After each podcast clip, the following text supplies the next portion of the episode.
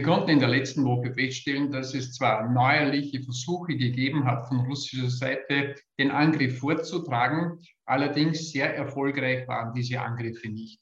Wir haben mittlerweile eine Konzentration der russischen Seite von Kharkiv im Nordosten bis Mariupol im Südosten, wo diese russischen Angriffe erfolgen. Und hier sehen wir eben eine Konzentration einerseits auf diesem Bezirk Luhansk, wo hier schon sehr viel des Territoriums offensichtlich unter Kontrolle gebracht wurde. Man spricht von 80 bis 90 Prozent, aber wesentlich schwächer ist die russische Vorgangsweise noch im Raum Donetsk, wo man etwa 40 Prozent des Territoriums nur unter Kontrolle hat. Und ganz dramatisch ist es natürlich in der Hafenstadt Mariupol.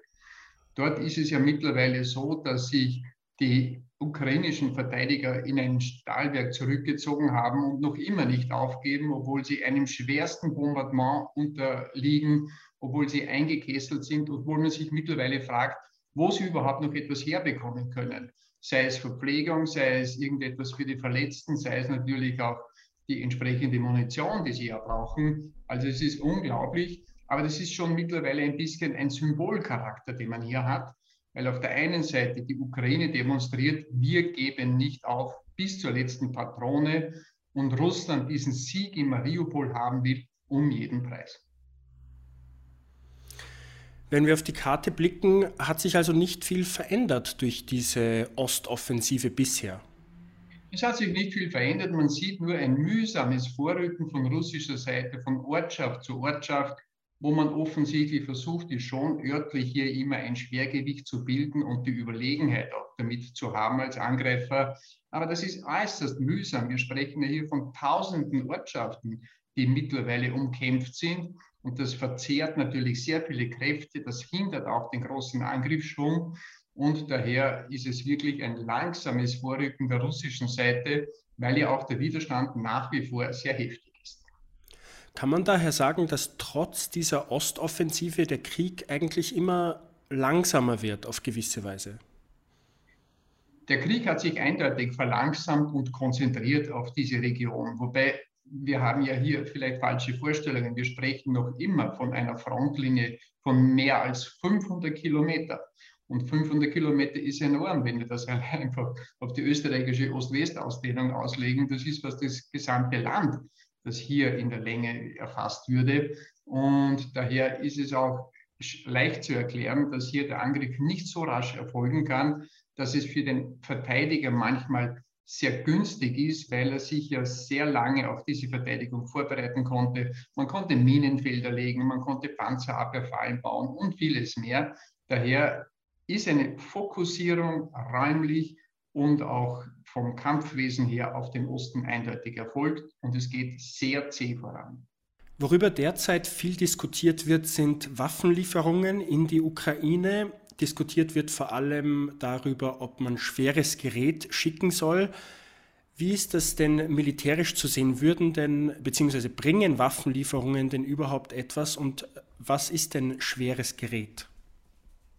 Also ganz allgemein gesehen haben die Waffenlieferungen natürlich schon sehr viel gebracht, weil es wäre den ukrainischen Verteidigern sicher nicht möglich gewesen, die Angriffe in der bisherigen Form so abzuwehren, wenn sie nicht über diese Fallen Panzerabwehr-Lenkwaffen verfügt hätten und sicher auch viel anderes Gerät. Schwere Waffen, ganz allgemein gesehen, darunter versteht man Panzer, gepanzerte Fahrzeuge oder Artilleriegeschütze mit einem Kaliber von mindestens 100 Millimeter. Dazu kommen aber auch dann noch die Kampfflugzeuge und die Kampfhubschrauber. All das versteht man unter schwerem Gerät. Und alleine schon die Größenordnung, Bezeichnung schweres Gerät zeigt ja auch, dass es sehr schwer ist, das natürlich auch entsprechend zu verlegen, gerade unter diesen Kriegsbedingungen, unter den Bedingungen, dass Russland ja sehr argwöhnisch darauf achtet, was sich auf den Straßen und Wegen und Eisenbahnen tut. Daher wird es nicht ein schweres Gerät sein, das hier in den Osten geschafft werden soll, sondern es soll sicher auch im Westen verbleiben, weil man muss ja auch an eine Phase denken, wo der Krieg im Osten vielleicht nicht zum Stehen gebracht werden kann. Wie erklären Sie sich denn die, das Zögern mancher Politiker im Westen, eben schweres Gerät in die Ukraine zu schicken? Ist es, weil dieses schwere Gerät so entscheidend sein kann und vielleicht von Russland als Eskalation wahrgenommen wird? Russland hat ja schon mehrfach betont und tut es jetzt immer stärker, vor allem gegenüber den USA, dass sie das eigentlich schon fast als eine Einmischung in den Krieg betrachten und daher sehr davor warnen, dass der Westen diese Waffen schickt. Auf der anderen Seite haben wir eine Situation, wo ich sage, die Ukraine hat gemäß Völkerrecht, gemäß Charta der Vereinten Nationen das Recht, sich zu verteidigen gegen einen Aggressor. Genau das passiert und daher kann man davon auch völkerrechtlich das Recht ableiten, diesen Verteidiger entsprechend zu unterstützen. Wir haben daher eine völkerrechtliche Dimension, die ist ganz klar, die Unterstützung kann gewährt werden. Und wir haben eine politische Dimension, wo Russland einerseits behauptet, das ist eine Einmischung und auf der anderen Seite aber viele Staaten auch ihre entsprechenden nationalen Gesetze haben und ihre nationalen politischen Überlegungen haben. Und gerade in Deutschland haben wir eine heftige Debatte, ob man sich das als Deutschland, das ja aus der Geschichte her lernen sollte, wirklich erlauben kann, hier Waffen, vor allem auch schwere Waffen, in die Ukraine zu schicken. Und der Diskussionsprozess in Deutschland ist sicher noch nicht abgeschlossen. Wir sehen aber auch andere Länder, wie zum Beispiel Anrainer wie Polen und Tschechien, aber auch Schweden, die hier weniger Zurückhaltung üben, weil sie einfach sagen, das ist ein vollkommen legitimes Recht, dass sich hier die Ukraine verteidigt und es ist unsere Pflicht, ihr dabei zu helfen. Mich als Journalist erreichen oft äh, Wortmeldungen oder Zusendungen von Menschen, die sehr in Sorge sind über die Situation und die sagen, die nicht unbedingt komplett gegen Waffenlieferungen sind, weil sie schon die Lage der Ukraine sehen, aber gleichzeitig äh, Sorge haben, dass das den Konflikt noch mehr eskaliert. Was, was sagen Sie denn solchen Menschen? Die Frage höre ich auch sehr oft und für mich ist es relativ einfach, weil ich sage, was heißt denn das? Was sind denn die anderen Optionen? Die andere Option ist doch dann die, die Ukraine untergehen zu lassen weil wenn sich die Ukraine nicht mehr wehren kann, dann wird der russische Angriff ganz sicher nicht gestoppt, sondern dann stehen die russischen Panzer an der polnischen Grenze. Daher sollten wir uns das wirklich zweimal überlegen, im Westen, vor allem in Zentraleuropa auch, hier die Ukraine zu unterstützen oder nicht zu unterstützen oder eine Debatte in die Richtung zu führen, dass man die Ukraine eigentlich ausliefert. Also dafür habe ich persönlich wenig Verständnis. Wenn wir zum Schluss noch einmal auf die Karte blicken, sehen Sie denn in den nächsten Tagen und Wochen Potenzial für eine Art Gamechanger im Krieg und wenn ja, wo könnte der passieren?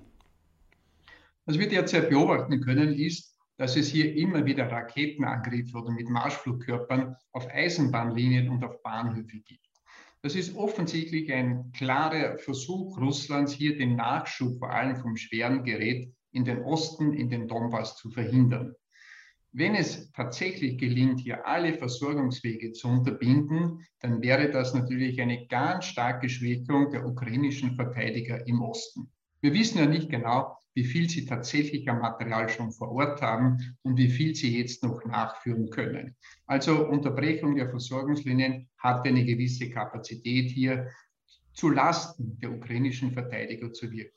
Eine andere Möglichkeit wäre natürlich noch von russischer Seite hier vermehrt auf ganz schwere Waffensysteme zu setzen. Wir hören in letzter Zeit, dass hier Iskander-Raketen im Osten der Ukraine möglicherweise stationiert werden. Das sind Raketen, die mit, auch mit einem nuklearen Sprengkopf bestückt werden können und eine Reichweite von ungefähr 500 Kilometer haben. Das heißt, hier könnte man natürlich von russischer Seite hier tief in den Westen der Ukraine hineinschießen und Ziele bekämpfen, und ohne den Teufel an die Wand malen zu wollen, aber hier ist noch ein Eskalationspotenzial von russischer Seite vorhanden. Auf ukrainischer Seite sehe ich hier derzeit wenig Möglichkeiten, hier wirklich ganz massiv in den Kampfverlauf einzugreifen und hier vielleicht den Steuer irgendwo herumzureißen, indem man russische Verbände auf einer 100 Kilometer breiten Front tief zurückdrängen kann. Das Potenzial sehe ich nicht. Daher liegt es eher an der russischen Seite hier noch verschärfend einerseits und mit der punktuellen Wirkung auf die Versorgungslinien nachzusetzen.